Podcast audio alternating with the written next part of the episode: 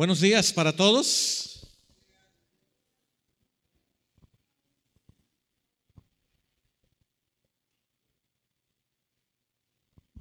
La lluvia está eh, intermitente, pero creo que todos, a pesar de la lluvia, pueden ir a sus lugares a estudiar la palabra de Dios.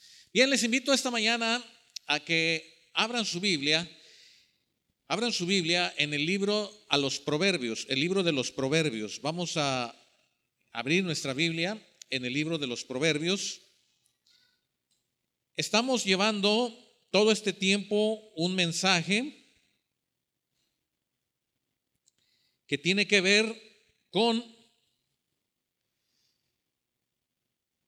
la, el tema principal, viviendo como hijos de Dios. Y el día de hoy, el día de hoy, el tema es, no te olvides, no te olvides de la ley de tu Padre, no te olvides de la ley de tu Padre. Proverbios 1, Proverbios 1. Y Voy a invitarle, vamos a leer tres versículos en este libro de Proverbios, Proverbios 1 y el versículo 8. Proverbios 1 y es el versículo 8.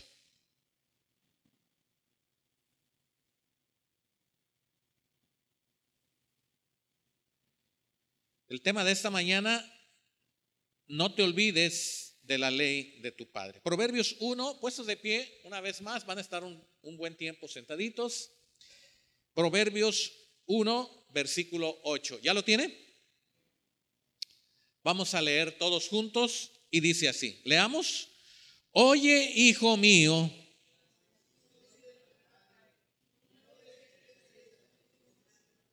otra vez, leamos qué dice, oye hijo mío, y no desprecies la dirección. Y quiero que den vuelta al capítulo 3. Se van a saltar unas hojas ahí. Y vamos a leer el versículo 1, Proverbios 3, 1. Y el versículo 6. Proverbios 3, versículo 1 y versículo 6. Leamos todos juntos. ¿Qué dice? Hijo mío, no te olvides de mi ley. Versículo 6, reconócelo y él enderezará tus veredas. Otra vez, versículo 1 y versículo 6. Dice, hijo mío,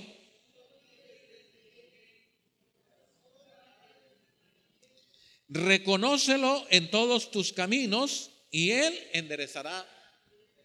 Oremos. Padre, te damos gracias, Señor, en esta hora, porque estamos aquí en tu casa.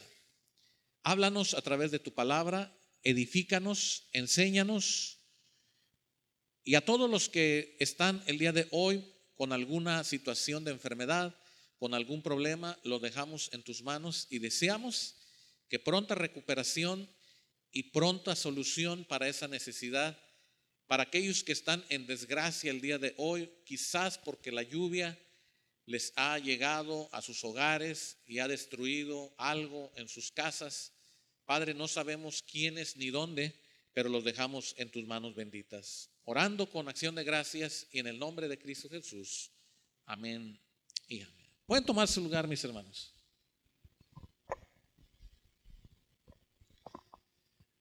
Había un, un conocido un conocido que compró un vehículo, era un vehículo nuevo, un vehículo de la Chevrolet, y él estaba muy contento con su vehículo.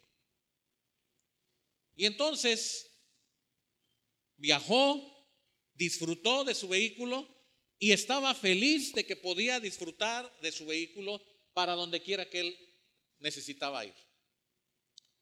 Como a los dos años, lo volví a encontrar y lo encontré en la parada del camión. Y entonces le dije, súbete, ven, te voy a llevar. Y le pregunto, ¿y qué pasó con tu carro? y me dice, pues fíjate que el carro, el motor se descompuso.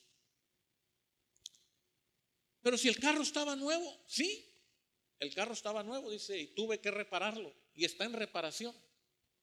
Pero dos años, le dije, yo recuerdo dos años o dos años y medio, no, recuerdo exactamente, pero sé que tu carro estaba nuevo. Dice, es que cuando compré el carro, me dijeron que a los 60 mil kilómetros yo tenía que cambiarle una pieza al motor, una banda de plástico.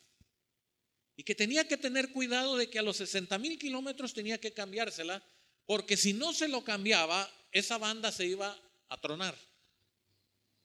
Y entonces el motor iba a tener un daño.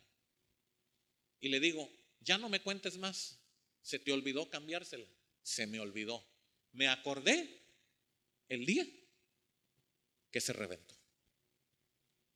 Y cuando el carro ya no pudo caminar, lo primero que recordé fue que me dijeron, a los 60 mil kilómetros, usted debe de cambiar esa pieza del carro. El capítulo 1 de Proverbios, quiero que vaya usted conmigo, el capítulo 1 de Proverbios tiene una enseñanza muy parecida a lo que estamos escuchando hoy. Versículo 8. Oye, hijo mío, ¿quién está hablando? El Padre. ¿A quién le está hablando el Padre? Y le dice, oye, hijo mío, ¿qué? La instrucción de qué? De tu Padre. Recuerden que el tema de esta mañana es viviendo como hijos de Dios, el tema general, pero el tema de esta mañana es no te olvides de la ley de tu Padre. Dios le dice a su hijo, oye, escucha la instrucción que tengo para ti.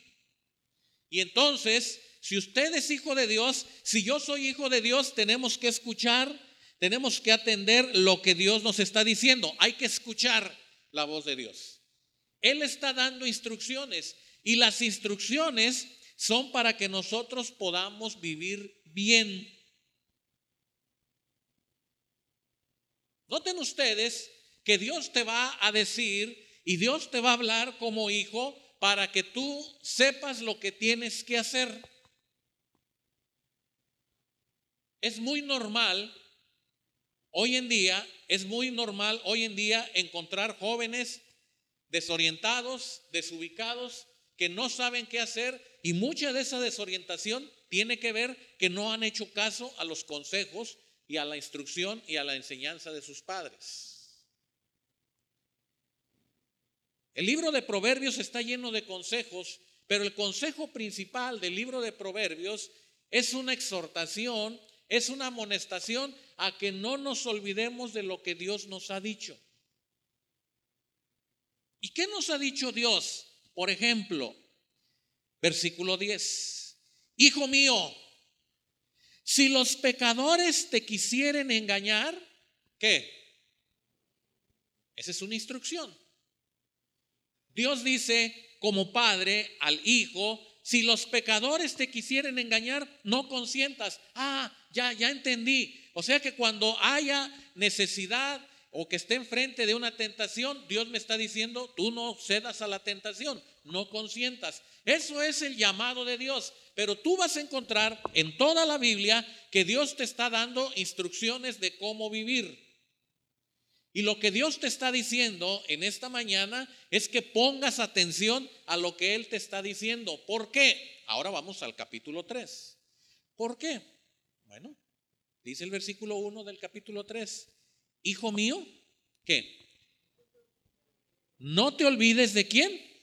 De mi ley. Y tu corazón guarde mis mandamientos. Entonces, escuchamos con atención ponemos atención a lo que Dios nos dice, pero tenemos que tener cuidado de qué? De no olvidarnos de lo que Dios nos dijo. El gran problema de este amigo cuando echó a perder su carro fue porque se le olvidó la instrucción que le dieron. Y el día que tuvo el problema su carro, ¿Qué creen que le vino a la mente? Se acordó de lo que le habían dicho, que no había hecho. Y eso es, hermanos, eso es, hermanos, el gran problema hoy en día del cristiano es que nos olvidamos fácilmente de lo que Dios nos dice.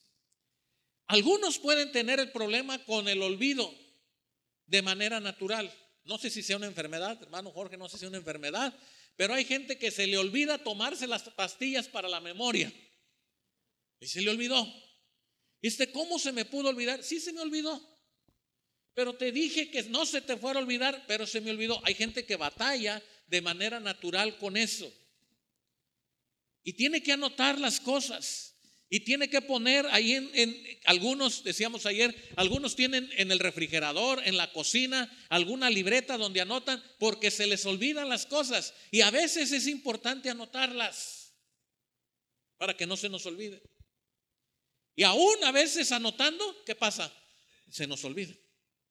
Y Dios dice, hijo mío, no te olvides de mi ley. El problema que Dios ve en nosotros es que todo lo que Él nos dice se nos puede olvidar. Quiero que vayan conmigo al libro de Deuteronomio. Es un pasaje muy conocido.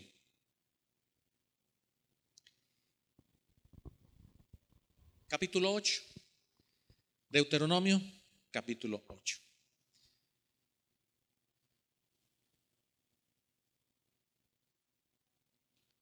Vamos a ver ¿Qué nos hace olvidarnos de Dios? Versículo 11. Deuteronomio 8, versículo 11. Leamos. ¿Qué dice? Cuídate.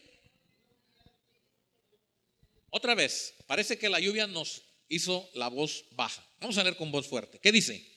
Cuídate de no olvidarte para cumplir sus mandamientos Muy bien, hasta ahí. Resulta que me dieron un día unos números y me dijeron, estos números se los van a pedir. Le van a pedir estos números, guárdelos con usted esos números. Y entonces quise memorizarme los números. Y para que no se me olvidaran, los anoté. Y luego los puse en la billetera. Y cuando estaba formado en la fila y había como unas 20 personas, y me recordaba que me decían, y le van a pedir los números. Y ahí estaba recordando los números. Y cuando dudaba, sacaba el papel y veía, ah, no, sí estoy bien, y lo volví a guardar. Y conforme iba avanzando en la fila, necesitaba acordarme de esos números. Y eran cuatro números. Y me dijeron, no va a tener posibilidad de sacar un papel, no lo van a dejar sacar un teléfono, tiene que anotar esos números y son cuatro números. Y conforme iba haciendo mi ejercicio mental y repasaba y dudaba y sacaba mi papel otra vez y así iba en toda la... Yo veía que en la fila había gente que estaba. Y yo dije, ¿yo por qué estoy tan nervioso? Yo veo que la gente no... ¿Será que le tocó el 1, 2, 3, 4? ¿Quién no se aprende así los números? ¿Será que le tocó 6, 7, 8 y 9? Dije, pues está facilito. Pero yo, tanto que me preocupaba que no me acuerdo ni qué números me habían dado. Dije, ¿por qué estarán así? Y la persona que iba delante de mí llega y le dice a la persona, sus números. Eh, espéreme, espéreme, aquí, aquí los tengo, aquí los tengo. Sus números. Eh, espéreme, espéreme, es un 8, un no sé qué número. No, Sálgase de la fila, vaya a preguntar por sus números. No los traían anotados. Y entonces en ese momento se me borraron todos los números a mí. Y ahí estoy, dije yo también ya voy a salir de la fila. Y me dice la persona, sus números. Y doy mis números, dice, sí, son esos, pásele. Ah. Ahora, ¿qué es lo que está diciendo Dios? Cuídate de qué? De no olvidarte de qué? ¿Qué dice el versículo? Lea, ¿qué dice? Cuídate de qué? De no olvidarte de quién. Entonces, ¿cómo vamos a cuidarnos de no olvidarnos? Pues repasando, y repasando y repasando y repasando y repasando y repasando para que no se nos olvide. Porque los nervios traicionan. Los niños pasaron aquí al frente a decir sus versículos y yo les aseguro que en casa lo decían y cuando estaban aquí ya los pies y los nervios y se les olvidó. Cuídate de qué? De no olvidarte de Jehová tu Dios. Cuídate significa que te puedes olvidar. Y esto ya lo he enseñado en otra ocasión y no me voy a detener mucho.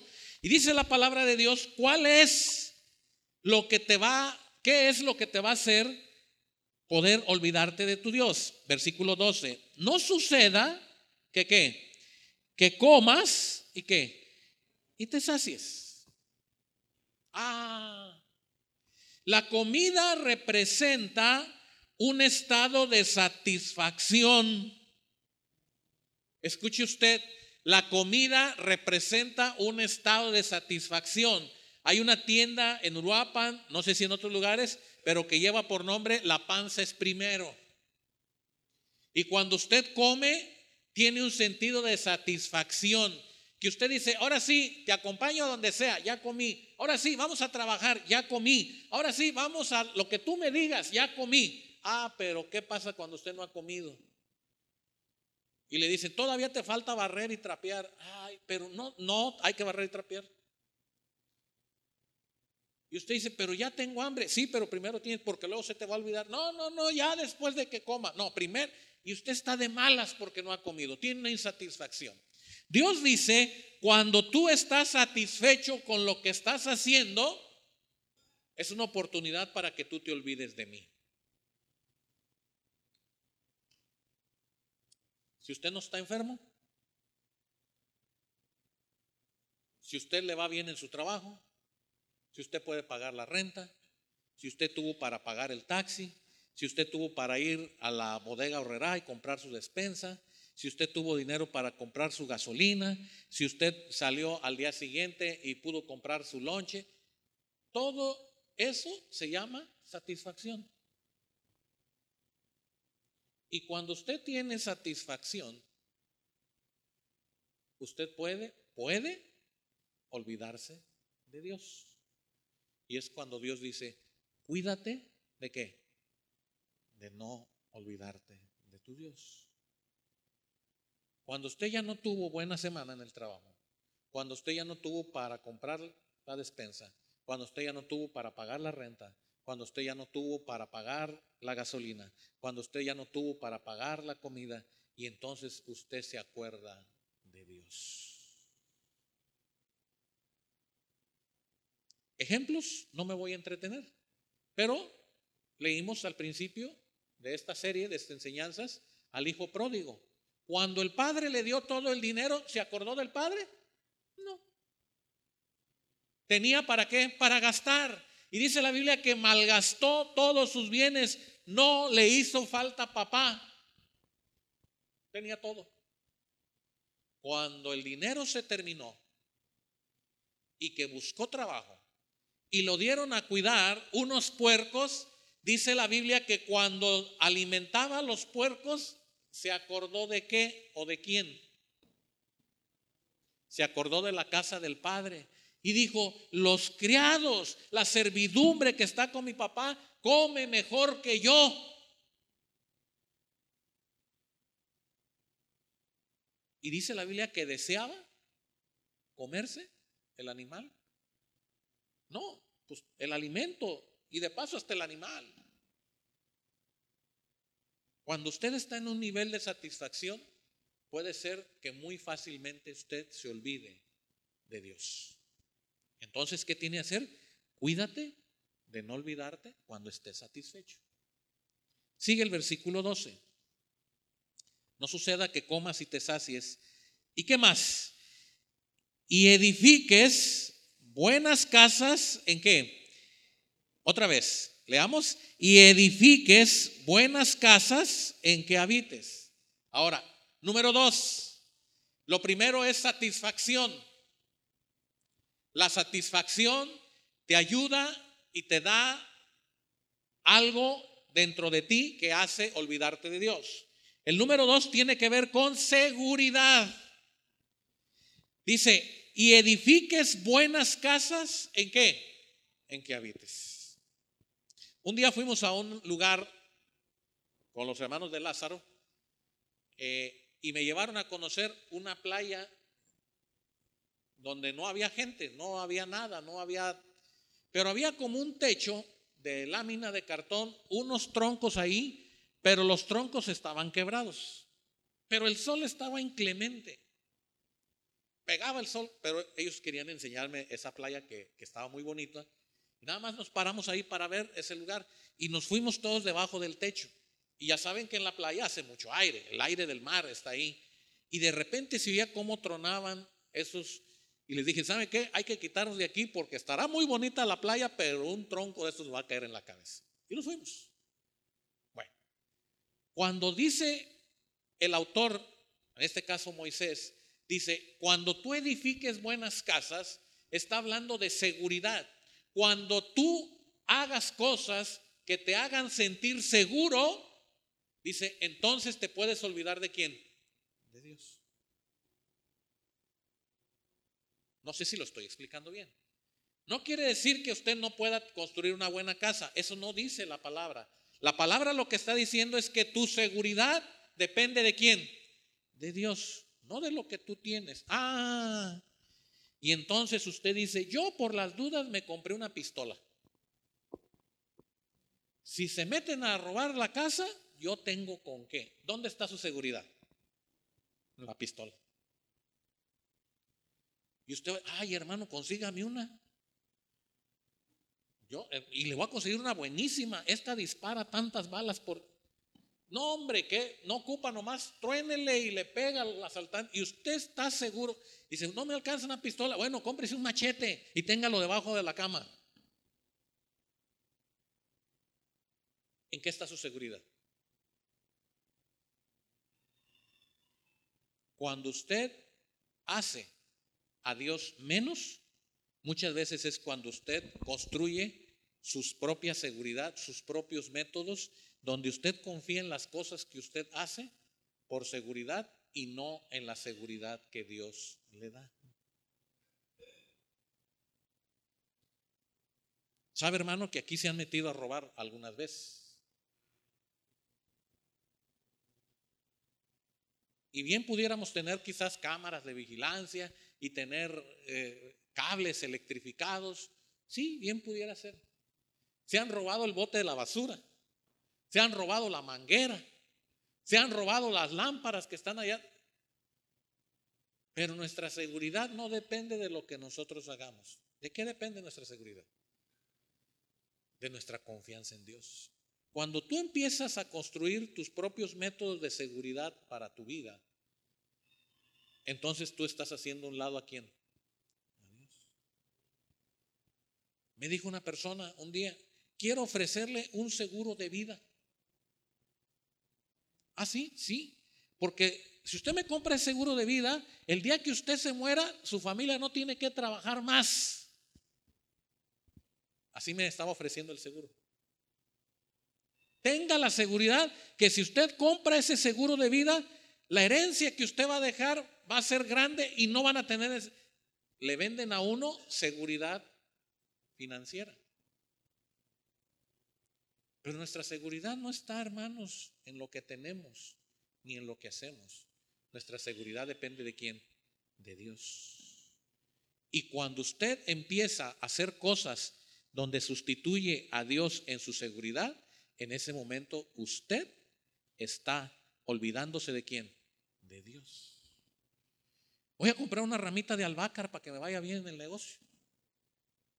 Una pata de conejo para que Dios me cuide. Una herradura para que no se metan los... Y usted anda metido en cosas, cuídate de no olvidarte de Jehová tu Dios. Continúo. Versículo 13. Leamos todos juntos qué dice. Y tus vacas y tus ovejas. Bueno, ya me quedé yo solo leyendo. Deuteronomio 8, versículo 13. ¿Qué dice?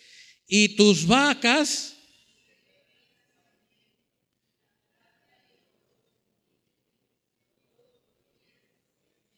Ok, leamos una vez más. ¿Qué dice? y tus vacas.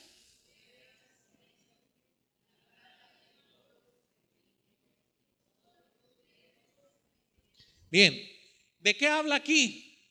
Primero habló Dios de satisfacción. Cuando tú te sientes satisfecho y dices, ya no necesito más de Dios, yo puedo solo. Dos, cuando tú te sientes seguro y tú tienes tus propios métodos para cuidarte y de tu seguridad está en lo que ves, en lo que tienes y no en Dios. Y el número tres tiene que ver con aumento. Aparece dos veces la palabra aumento y multiplicación. Dice, cuando aumenten tus vacas, tus ovejas, tu ganado, cuando la plata y el oro se multipliquen y cuando aumente, ¿qué más?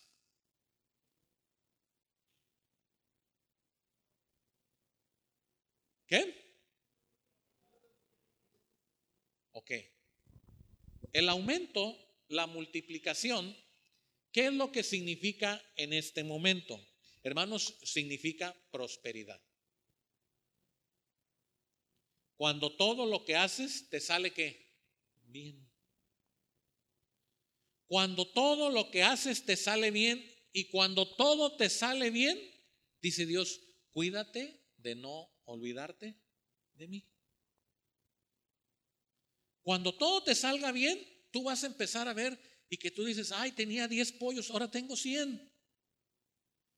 Ay, tenía e, e, una sala, una cama, ahora tengo dos salas, dos recámaras, dos televisiones, dos, tres. Y usted dice, y estoy aumentando mis bienes. Y el Señor te dice, cuídate de no olvidarte de mí. Y usted dice, ah, antes ganaba un peso, ahora gano dos, y ya estoy ganando tres, y ya me van a dar cinco. Y Dios dice, cuídate de no, ¿qué? Olvidarte de tu Dios. El gran problema, hermanos, es que Dios no está peleado con el aumento ni con la riqueza. No. Nada más Dios dice que no, no que no te olvides de Él. Acuérdate de dónde te saqué. Acuérdate de dónde te traje. Acuérdate que tú no eras nada. Vamos a ver la historia y quiero que vean conmigo esta historia que le va a usted a fascinar. Quiero que vayan conmigo al primer libro de Samuel.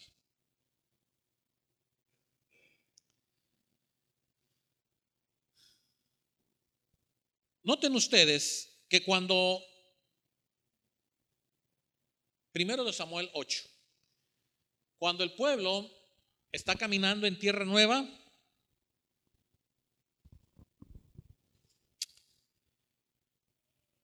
Samuel había envejecido.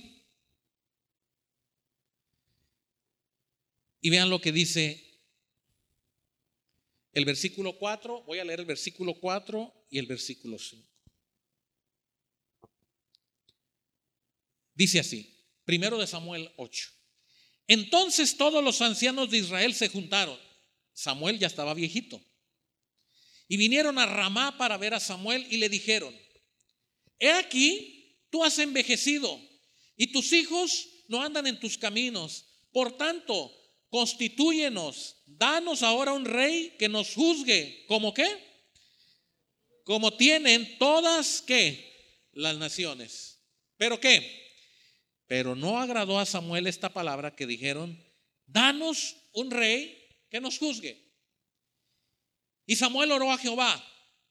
Y dijo Jehová a Samuel, estoy en el versículo 7, oye la voz del pueblo en todo lo que te digan, porque no te han desechado a ti, sino a mí me han desechado para que no reine sobre ellos. Me voy al capítulo 9. Este pueblo quería un rey, como todas las naciones. Tú ya estás viejito, tú necesitas y que otra persona venga. Había un varón de Benjamín, hombre valeroso, el cual se llamaba Cis, hijo de Beel, hijo de Seror, hijo de Becorat, hijo de Afá, hijo de un benjamita, y tenía él un hijo que se llamaba Saúl, joven y hermoso. Entre los hijos de Israel no había otro más que hermoso. No había otro más hermoso que él. De hombros arriba sobrepasaba a quién? Ok. Van a decir ustedes, usted hermano, como usted está feo, se viene a quejar de los hermosos. No.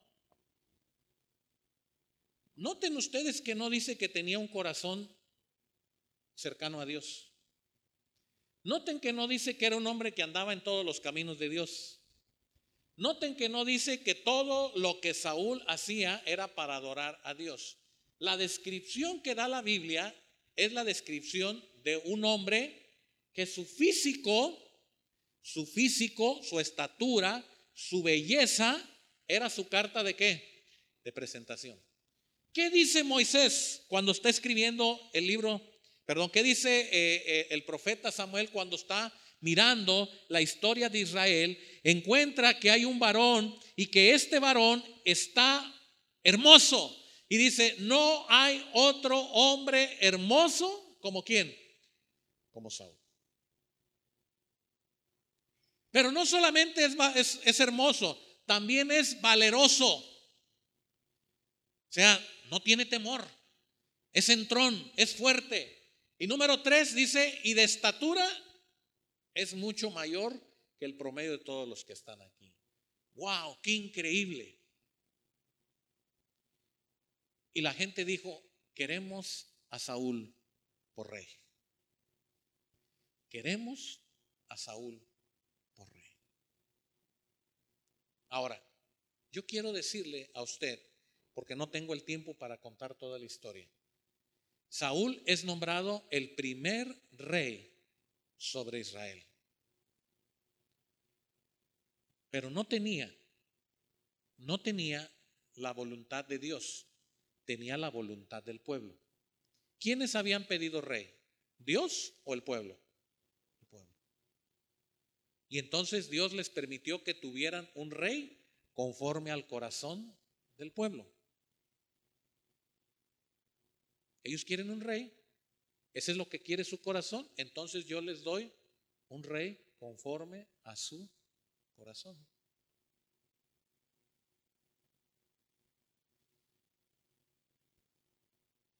Ayer estábamos platicando de las relaciones de noviazgo. Y usted le pregunta a un muchacho, una muchacha, ¿a quién quiere por novia? Y no le, no le dicen que una mujer que acerosa, un hombre trabajador, una mujer que, sea dedicada. No, que esté bonita, que esté guapo. Ese es el corazón de quién? Ese es el corazón del hombre. Y no porque usted haya escogido esposa o esposo feo, feo. No, digo que el corazón del hombre solo mira qué? La apariencia. Y por eso el hombre y la mujer luchan con su apariencia luchan por una imagen. Y usted sale a ver a los jóvenes y platica con ellos, ellos no están buscando una... No, no importa que sea el más borracho, pero que esté guapo. No, no importa que sea la más floja, que no sepa ni vestirse, pero que esté guapa. Eso era lo que el pueblo querían. No importa quién sea. No más que cuando los otros reyes vean a nuestro rey, digan, ah, qué rey tan chulo tiene el pueblo de Israel. Ese era el corazón de ellos. Ah, qué rey tan entrón, tan hombre, tan valeroso. Eso es lo que nosotros queremos. Y le agradó al pueblo la presencia de Saúl. Pero cuando Saúl se vio en problemas, cuando Saúl se vio en dificultades, aborreció a Dios y siguió su propio corazón. Porque él no caminaba conforme al corazón de Dios. Y vean lo que pasa en esta historia. Vean lo que dice el capítulo, estoy en primero de Samuel, capítulo 15.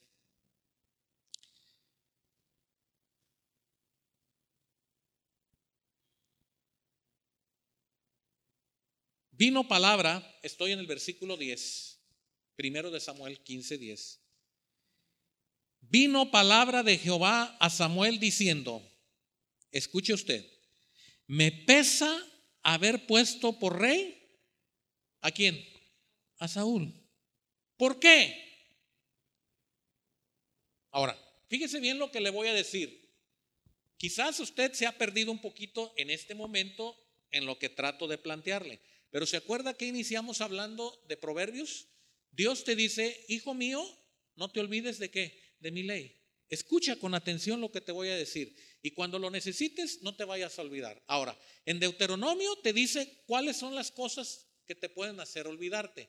Te dicen la satisfacción, la seguridad y el aumento de tus bienes o de tu riqueza. Esas son, eso es lo que hemos estudiado hasta aquí. Ahora vemos el corazón de Saúl y el corazón de Saúl no está alineado conforme a Dios. Y vean lo que Dios dice de Saúl. Vamos a leer otra vez. Primero de Samuel 15, 10. Vino palabra de Jehová a Samuel diciendo, vean lo que Dios le dice, me pesa haber puesto por rey a quién, porque se ha vuelto de en pos de mí. Quiere decir, ya se olvidó de mí. ¿Escuchó bien? Ya se olvidó de mí y no ha cumplido mis qué, mis palabras. Era lógico, hermanos. Si se había olvidado de Dios, ya no iba a obedecer las instrucciones de Dios. Versículo 11. Y se apesadumbró Samuel y clamó a Jehová que toda aquella ¿Qué fue lo que hizo? ¿Qué fue lo que hizo que Dios dijera esto? Vean lo que hizo Saúl. Versículo 3. Le dijo Dios, ve pues, hiere a los de Amalek, destruye todo lo que tiene y no te apiades de él. Mata a hombres, mujeres, niños y aún los de pecho, vacas, ovejas, camellos, asnos. ¿Quién está diciendo eso? Dios. Dios está haciendo justicia para el pueblo, destruyendo a los de Amalek.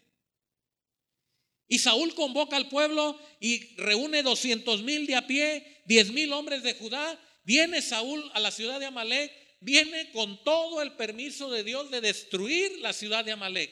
Versículo 7. Y Saúl derrotó a los amalecitas desde Ávila hasta Sur, que está al oriente de Egipto, y tomó vivo a quién?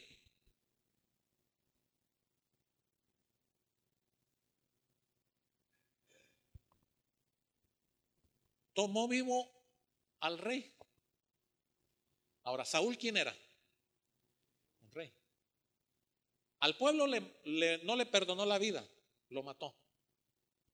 Este rey tuvo compasión de él y dijo, pues el día de mañana, si yo estoy en una batalla y me pasa algo, que a mí también me perdonen la vida. Y le perdonó la vida. Lo dejó vivo. Dios le había dicho, todo tiene que morir todo. Y él desobedeció y dejó vivo al rey. No solo eso. Versículo 9. Y Saúl y el pueblo perdonaron a Gag y a lo mejor de las ovejas y del ganado mayor, de los animales gorditos, de los carneros y de todo lo bueno y no lo quisieron que mas todo lo que estaba cojito, tuerto, chimuelo, feo, despreciable, ¿qué hicieron? Lo destruyeron.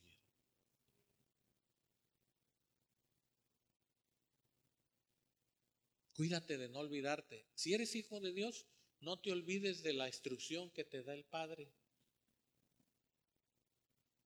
Me pesa haber puesto a Saúl por rey.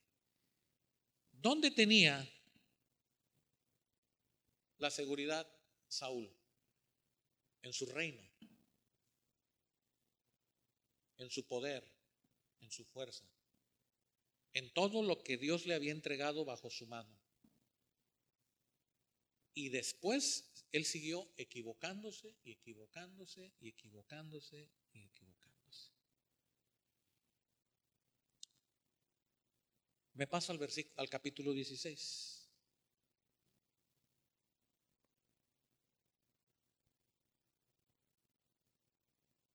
Dice Jehová a Samuel, ¿hasta cuándo llorarás a Saúl? Y le dice Dios en el versículo 2, toma una becerra de la vacada y di, a ofrecer sacrificio a Jehová he venido. Y llama a Isaí al sacrificio, y yo te enseñaré lo que has de hacer, y me ungirás al que yo te dijere. Hizo pues Samuel como le dije Jehová. Y luego que él llegó a Belén, los ancianos de la ciudad salieron a recibirle con miedo y dijeron, ¿es pacífica tu venida? Él respondió, sí, vengo a ofrecer sacrificio a Jehová. Santificaos y venid conmigo al sacrificio. Y santificando él a Isaí y a sus hijos, los llamó al sacrificio. Y aconteció que cuando ellos vinieron, él vio a Eliab y dijo, de cierto, delante de Jehová estás ungido.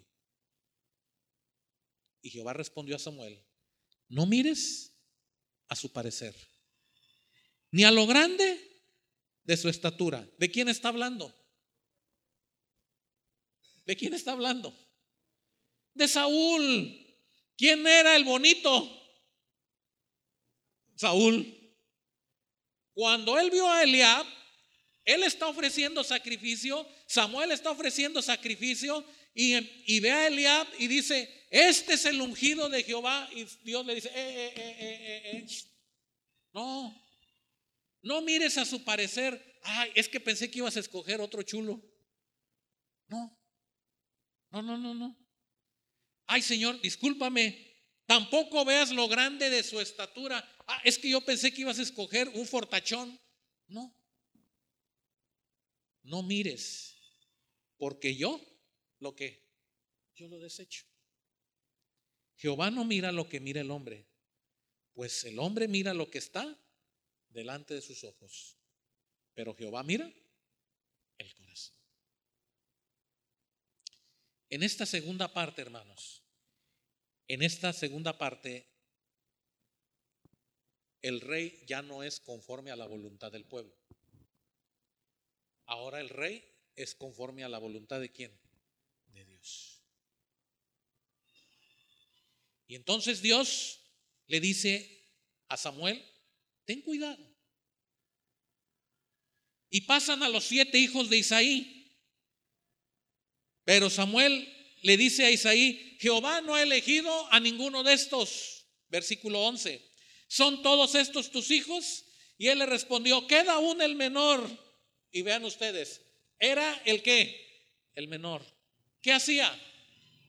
Apacienta las ovejas. Y dice Samuel, envía por él, porque no nos sentaremos a la mesa hasta que, hasta que venga. Envió pues por él y le hizo entrar. Y era que, rubio, hermoso de ojos y qué, Ah, y entonces usted me va a decir, ahí está hermano.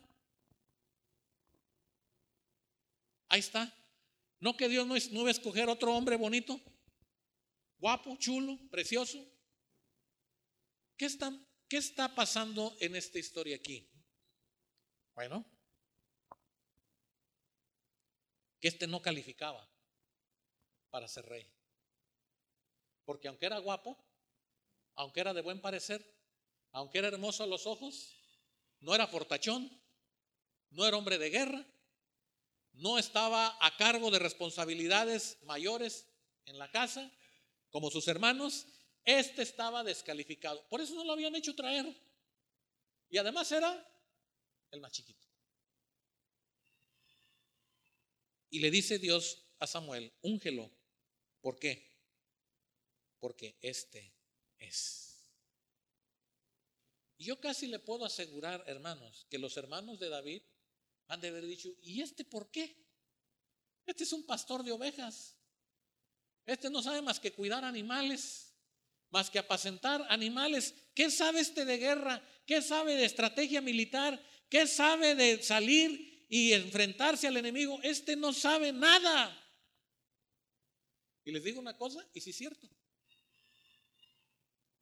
Cuando el filisteo molestaba al pueblo de Israel y que David va a llevar alimento a sus hermanos, le quieren poner el traje de soldado y ¿qué pasa con David? No pudo con él. Se atoró y, no pudo y ha de haber dicho Saúl, y este es el que nos va a ir a defender. No puede ni con, ya me lo imagino, el día del grito andaba con la bandera que se nos andaba cayendo. Imagínense el peso de la lanza, tal vez no pudo y sale con un, su bolso, unas piedras y una onda. Y el filisteo dice, ja, ja, ja, ja, pues ¿qué piensa que va a matar un perro? Y los del ejército, yo me imagino han de haber dicho, ay, qué hombrecito fuimos a mandarle al gigante Goliat. No trae casco, no trae escudo, no trae botas, no trae fuerza, está todo tembeleque. ¿Qué le va a hacer? Porque el pueblo, el hombre mira, ¿qué? Lo que está afuera. Pero dice la palabra de Dios que David fue en el nombre. ¿Dónde estaba su seguridad? No en lo que tenía, no en lo que él sabía hacer.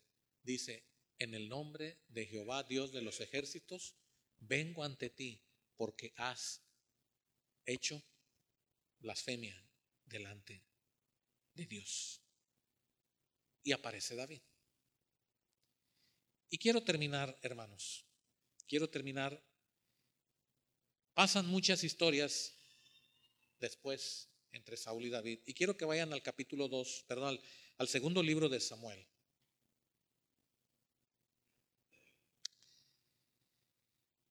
Segundo libro de Samuel.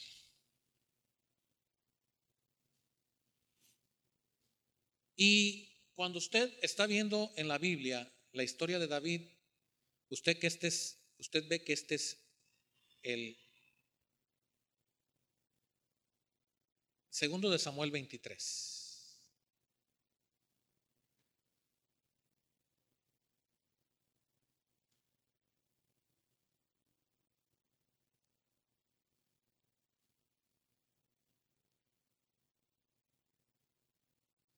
Dice, estas son las palabras postreras últimas de David. El Espíritu de Jehová ha hablado por quién? No está diciendo, ah, yo soy su rey, escúchenme. No, el Espíritu de Jehová ha hablado por mí. ¿Qué dijo el, el proverbista? Escuchen, escuchen lo que Dios les dice. Y él dice, yo he escuchado y he hablado lo que el Espíritu me ha dicho. Y su palabra ha estado en dónde? ¿Qué es lo que está diciendo David? Nunca me he olvidado de lo que Dios me dice.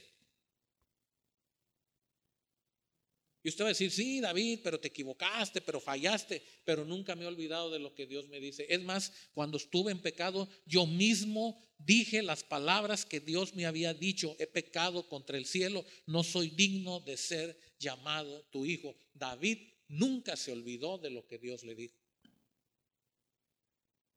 Versículo 3, el Dios de Israel ha dicho, no me he cansado de oír al Dios de Israel me habló la roca de Israel. ¿Qué es lo que está diciendo David aquí, hermanos? No me he olvidado de Dios. Yo sigo siendo el mismo antes de que fuera rey, el mismo que escucha a Dios. Ahora que soy rey, soy el mismo que escucha a Dios. Y ahora que estoy al final de mis días, soy el mismo que está escuchando todo el tiempo lo que Dios me está diciendo. Qué hermoso, hermanos. Qué hermoso. Qué hermoso que usted pueda decir hoy, hermano, yo tengo 20 años de cristiano, 10 años, 5 años, y yo sigo escuchando la voz de Dios. Y no me olvido de Dios. Y no quiero olvidarme de Dios.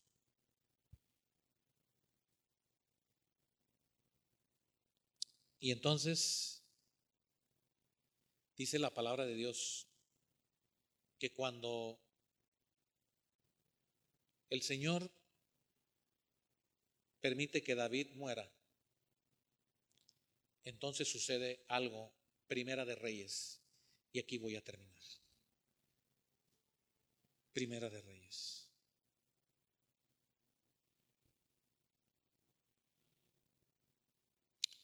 Ya es ahora Salomón el rey.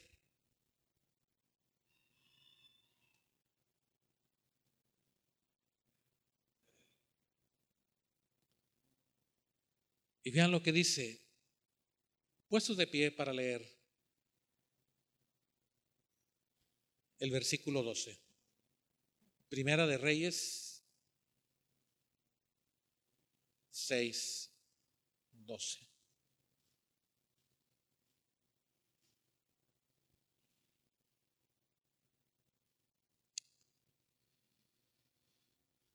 Viene Dios y le habla a Salomón. Y escuchen las palabras que Dios le dice a Salomón. Primera de Reyes 6, primer libro de Reyes 6, 2. Leamos todos juntos qué dice. Con relación a esta casa que tú edificas, si anduvieres en mis estatutos e hicieres mis decretos y guardares todos mis mandamientos andando en ellos, yo cumpliré contigo mi palabra que hablé a David tu padre. Otra vez, leamos qué dice. Con relación a esta casa que tú edificas.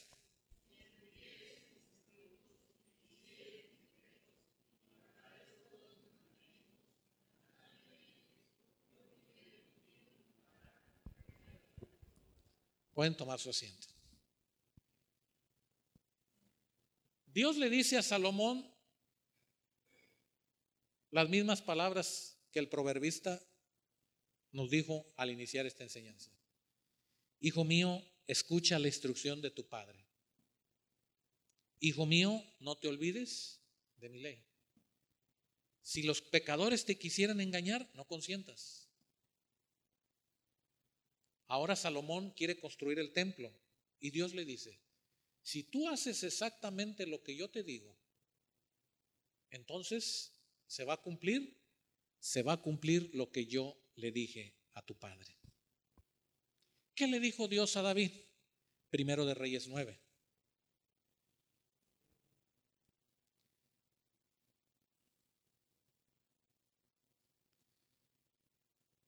Primero de Reyes 9, versículo 5. Yo, primero de Reyes 9, versículo 5, yo afirmaré el trono de tu reino sobre Israel, ¿para qué? Para siempre. Como hablé a David, tu padre. Yo afirmaré el trono de tu reino sobre Israel para siempre. No te faltará varón de tu descendencia en el trono de Israel. Eso fue lo que Dios le dijo a David. Pero hubo una condición. Y la misma condición para David fue la misma condición para Salomón. Versículo 4. Si tú anduvieres delante de mí, ¿como quién? Como anduvo David tu padre, en integridad de corazón y en equidad, haciendo todas las cosas que yo te he mandado y guardando mis estatutos y mis decretos. Entonces dice, si tú lo haces, Salomón, si tú haces lo que hizo tu padre, si tú vives como vive tu padre, vivió tu padre, si tú cumples mi palabra como tu padre la cumplió, no faltará rey en Israel de tu descendencia para siempre.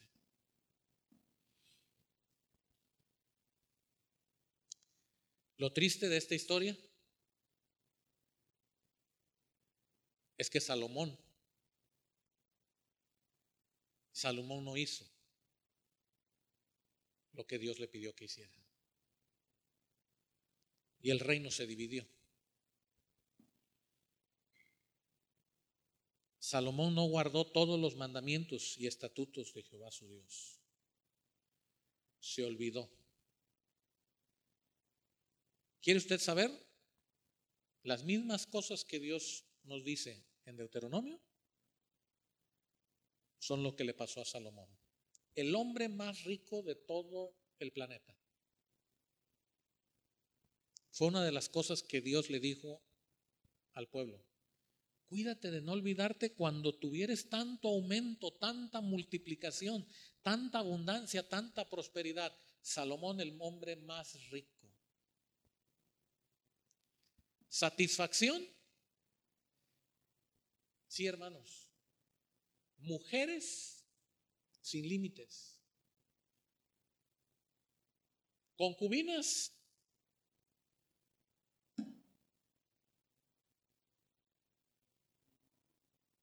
un hombre que se alejó del corazón de Dios. Sabiduría, no había otro hombre más sabio sobre la tierra que Salomón. Lo hicieron olvidarse de Jehová su Dios. Por eso esta mañana el tema es viviendo como hijos de Dios, no te olvides, no te olvides de la ley que Dios te da. No te olvides.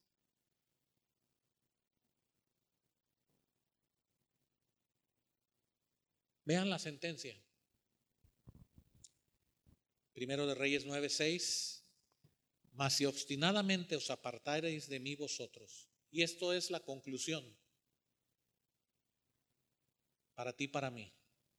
Si ustedes se apartan de mí y vuestros hijos, y no guardareis mis mandamientos y mis estatutos que yo he puesto delante de vosotros, sino que fuereis y sirviereis a dioses ajenos y los adoráis, adorareis, yo cortaré a Israel sobre la faz de la tierra que les he entregado.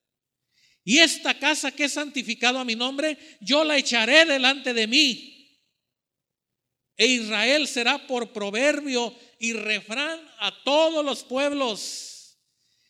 Y esta casa que estaba en estima, cualquiera que pase por ella se asombrará y se burlará y dirá, ¿por qué ha hecho así Jehová esta tierra y esta casa? Y dirán, por cuanto dejaron a Jehová su Dios, que había sacado a sus padres de la tierra de Egipto, y echaron mano a dioses ajenos, y los adoraron y los sirvieron. Por eso ha traído Jehová sobre ellos todo este mal. Cuidemos de no olvidarnos de Dios.